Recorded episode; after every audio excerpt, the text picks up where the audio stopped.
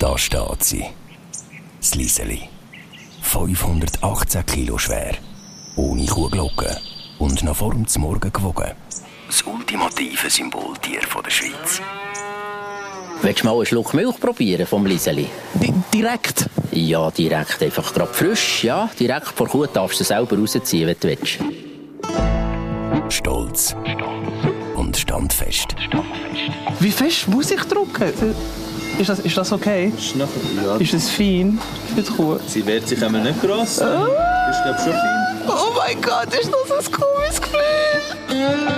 Wir gehen in der neuen Podcast-Serie Milch, einem urschweizerischen Nahrungsmittel auf die Spur. Das weisse Gold. Das cremige Wunder. Unsere Milch. Der ersten Folge gehen wir nicht nur auf die Weide und in den Stall, sondern wir reden mit den Leuten, die dafür sorgen, dass wir einfach nur noch ins Regal greifen für unser Lieblingsjoghurt, die frische Butter und den feinen Käse. Das Stadtkind Nora trifft auf den Ländler aus Frutigen, den Nevion. Und als rasender Reporter in Gummistiefel schalten wir in den nächsten 20 Minuten auch zum Charles Nguela, einem Comedian mit offenbar noch wenig Melcherfahrung. Schön sind ihr mit dabei auf unserem ersten Podcast-Abenteuer mit Bauern, Käser, Ernährungsberater und Neumelcher. Wir freuen uns riesig, zusammen mit euch im neuen Podcast von Swissmilk, dem grössten Schweizer Kulturgut, auf die Spur zu gehen. Aber äh, keine Sorge, also wir essen uns jetzt da nicht einfach quer durch Milchprodukte. Ich glaube, wir würden alle fünf Kilo schwerer aus diesem Podcast rauskommen. Sondern wir lassen vor allem auch die Leute zu Wort kommen, die von der Milch leben. Also, die Kühe pflegen, die dafür sorgen, dass die Milch nachhaltig und ökologisch produziert wird und dann eben auch richtig verarbeitet. Eigentlich in der ganzen Welt kennt man die Schweiz wegen dem Käse. Und äh, wer schon mal zu Amerika Swiss Cheese gegessen hat, wird auch verstehen, dass man den Schweizer Geschmack sehr unterschiedlich interpretieren kann. und damit wir jetzt auch uns ein bisschen mehr vorstellen, was eigentlich eine Milch genau so ist, haben wir einen prominenten Reporter on Tour. Wir haben den Charles Ngela nach Winterthur geschickt. Kennst du ihn? Der Charles, sicher. Ich habe schon mal am Telefon gehabt. Schon lustig. Ich Ja. sehe immer im Fernsehen, wenn er im Kühlschrank hineinlenkt und auf der anderen Seite schaut die hure Kuh durch den Kühlschrank durch. Das ist der Charles. Und wir haben ihn eben rausgeschickt, gehabt, um jetzt wirklich mal mit der Kuh zu reden. Also jetzt unabhängig vom Kühlschrank. Eigentlich so in der natürlichen Umgebung, oder? Auf der Wiese. Charles, hörst du uns? Ja, ja, gehört ihr mich? Also ich bin jetzt hier äh, mit Familie Schwab auf dem Bauernhof Birchhof in Winterthur. Wer habe ich da bei mir? Ich bin der Hausi. Ich bin der Marco. Und ich bin Anna-Marie. Wir haben vor allem Milchwirtschaft. Wir schauen dazu 365 Tage im Jahr, 24 Stunden. Wir haben Milchkühe und Aufzuchttiere, das heisst Kälber. Also könnt ihr im Studio schnell ein paar Kuh-Facts anlegen, während wir schnell auf die Weide gehen. Kuhfacts machen wir gerne. Charles und Mama Mia, du hast ja super gute Laune. Ich glaube, ihm geht es super bei den Kühen. In der Schweiz leben etwa 500.000 Milchkühe. Die natürliche Lebensdauer ist 20 Jahre. Kühe machen Mu. Aber nicht überall. In England machen sie Mu. In Holland Bö. In Norwegen Bo. Und in Ungarn Bu. Besonders akademisch stehen sie in Finnland. Dort machen sie klangvoll am Mu. Oder so ähnlich. Sie schmücken bis zu 10 Kilometer, sind sehr soziale Tiere und können bis zu 70 von ihren Artgenossen erkennen und bilden enge Freundschaften. Kühe haben übrigens auch einen Musikgeschmack. Eine US-Studie hat ergeben, dass Kühe um 7,5% mehr Milch produzieren, wenn man ihnen klassische Musik vorspielt. Es sind sehr soziale Tiere und haben, ach wie wunderbar, immer eine beste Freundin. Dabei sind sie sehr wählerisch. Ja, es hängt sich halt nicht mit jeder gleich gut ab. Sagenhafte 200 Liter Saber produziert eine Kuh täglich. Dabei läuft ihr nicht wegen dem Anblick von frischem Gras das Wasser im Mund zusammen, sondern der Grund für so viel Speichel ist das Wiederkäuen. Rund 9 Stunden täglich kaut eine Kuh und macht bis zu 30.000 Kaubewegungen. Das ist der Moment, wo du am meisten Saber produzierst in deinem Leben. Oh. Das ist so, wann ist das? Das, das, ey, das hat mich noch nie ein Mensch gefragt. Siehst darum rufst du Wenn produzierst du am meisten Saber? Ja, das ist so. Ey, muss mir gerade überlegen. ähm, Ich weiss gar nicht, ob es irgendwie nach dem Sport ist oder so, wenn du irgendwie so nach, äh, so ein trockenes Maul hast oder so. Aber ich bin nicht so der Typ, der sagt, da läuft mir jetzt das Wasser zusammen im Maul, so, Nicht, mm, wenn okay. ich das anschaue oder so. Nein, überhaupt nicht. Ja. Und sonst, was haben wir noch gemeinsam mit einer Kuh? Äh, Geruchssinn. Ja. Gut, ich bin eigentlich noch froh, schmecke nicht alle auf 10 Kilometer. Das ist noch muss gut, ich ehrlich ja. sagen. Weißt du, wenn du so um 8 Uhr morgens Tram einsteigst, oder? Hätte jetzt nicht gerne den Geruchssinn Nein, das von einer. Kuh. Der Marco ist im zweiten Tram vorne. hm, okay. Grisseliges, grisseliges Parfüm. ja, und ich meine, sorry, schlafen, zwölf Stunden, dösen, ein bisschen liegen, ein bisschen Ah, kauen. eine Kuh sollte man sein. Ja. Das einzige Rot nicht gesehen, würde dich das stören? Nein, stört mich nicht. Ich meine, was ist rot? Ampel? Ist Ja. okay, wenn es Das ist also Ge Gefahr.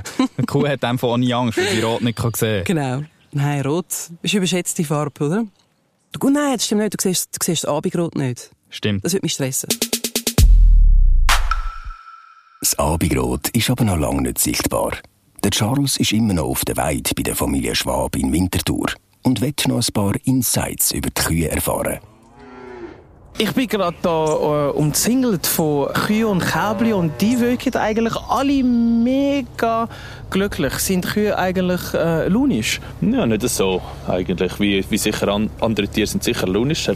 Aber gleich sind sie nicht immer gleich gut drauf, oder? Je nach Wetter und Stimmung, wenn es dann, heiß ist oder wenn sie nervös sind, wenn sie meinen, sie können auf die Weide raus, dann sind sie dann anders drauf. Wieder, wieder jetzt, bei dem schönen Wetter, ist es gemütlich, nicht zu heiß. Können sie ein bisschen, können sie ein bisschen sein, ein bisschen fressen, ein bisschen schlafen, ein bisschen melken. Hören die auch gerne Musik, die Kühe? Haben ihr eine Sprechanlage da?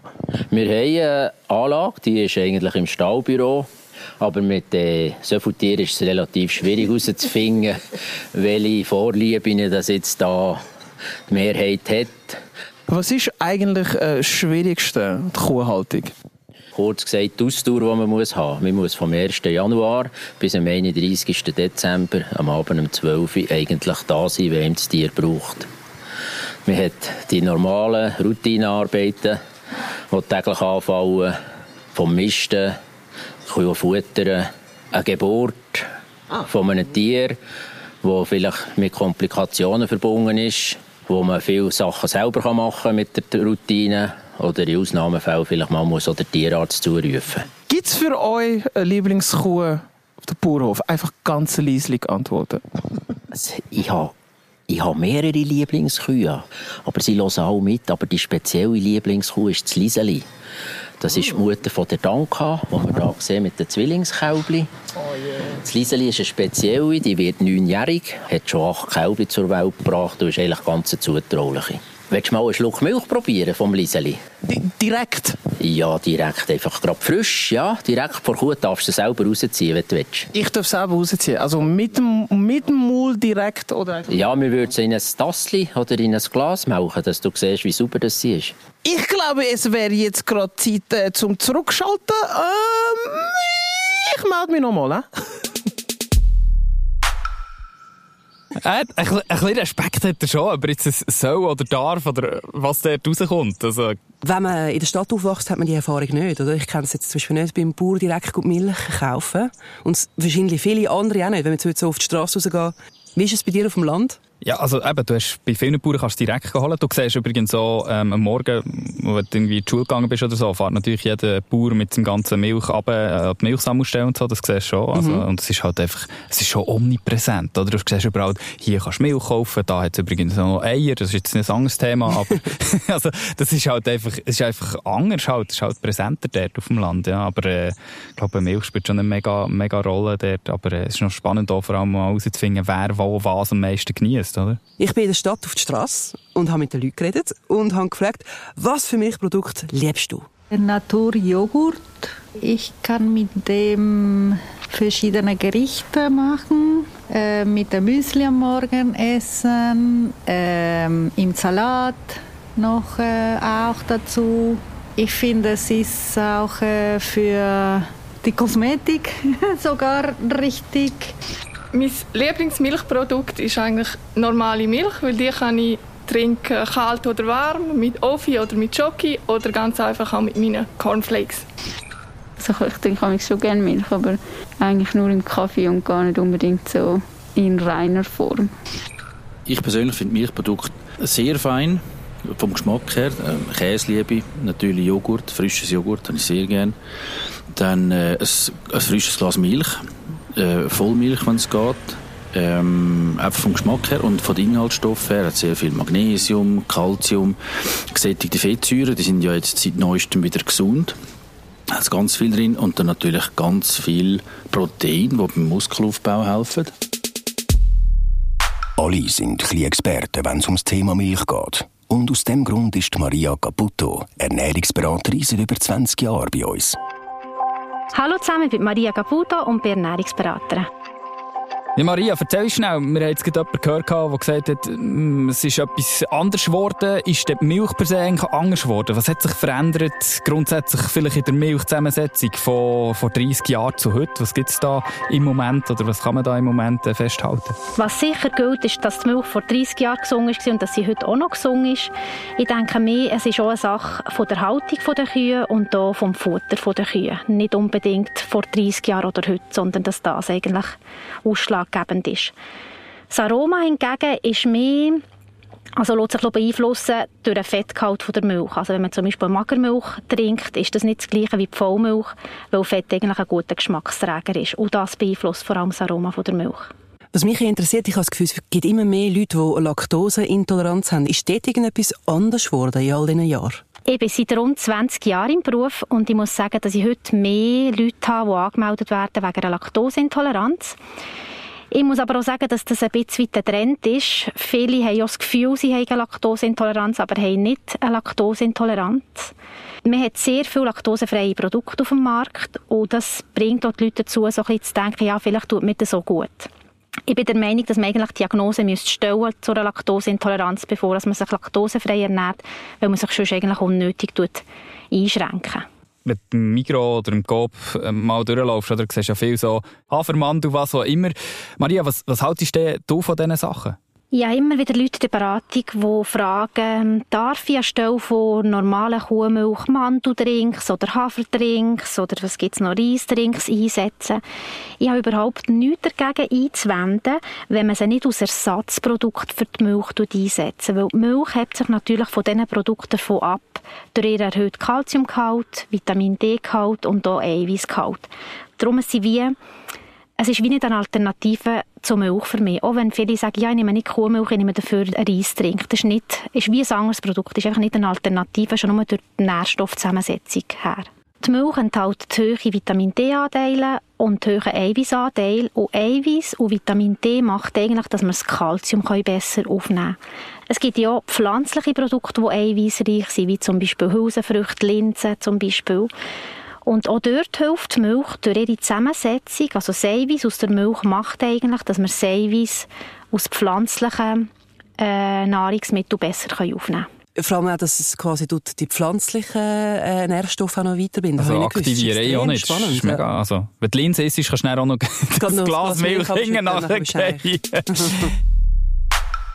ähm, Wir haben übrigens noch einen offen bezüglich Milchtrinken.